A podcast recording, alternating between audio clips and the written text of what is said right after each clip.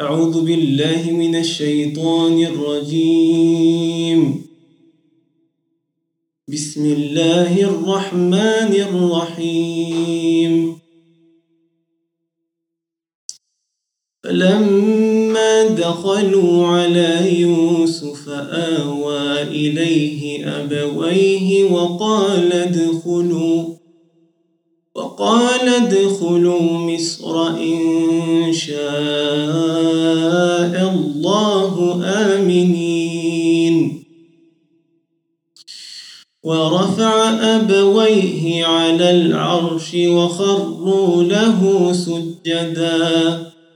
وقال يا أبت هذا تأويل رؤياي من قبل قد جعلها ربي حقا وقد أحسن بي إذ أخرجني من السجن وجاء بكم من البدو من بعد من بعد أن نزغ الشيطان بيني وبين إخوتي. إن ربي لطيف لما يشاء. إنه هو العليم الحكيم. رب قد آتيتني من الملك وعلمتني من تأويل الأحاديث فاطر السماوات والأرض أنت وليي في الدنيا والآخرة. توفني مسلما وألحقني بالصالحين. ذلك من أنباء الغيب.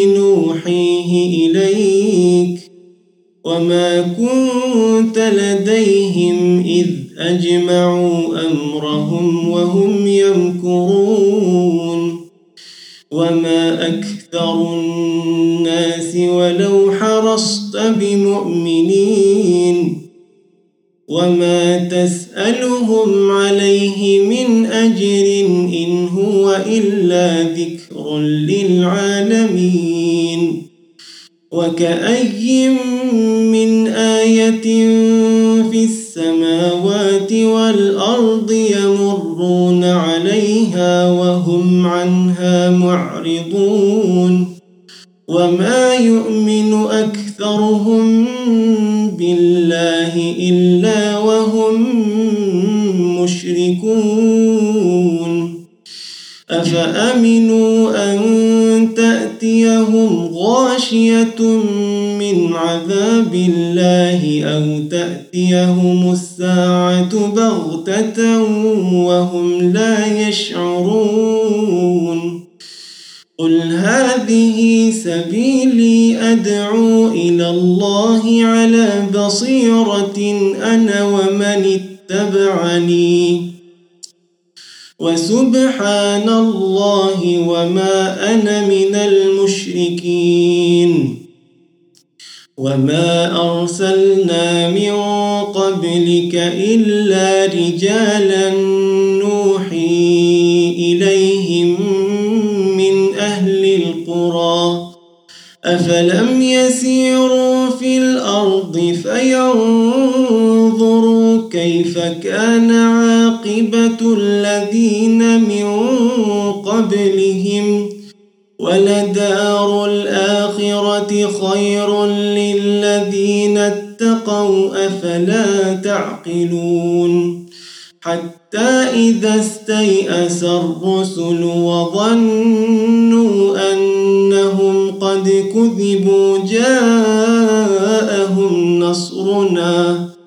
جاءهم نصرنا فنجي من نشاء ولا يرد بأسنا عن القوم المجرمين. لقد كان في قصصهم عبرة لأولي الألباب. ما كان حديثا يفترى ولكن تصديق الذي بين يديه تصديق الذي بين يديه وتفصيل كل شيء وهدى ورحمة لقوم يؤمنون. صدق الله العظيم.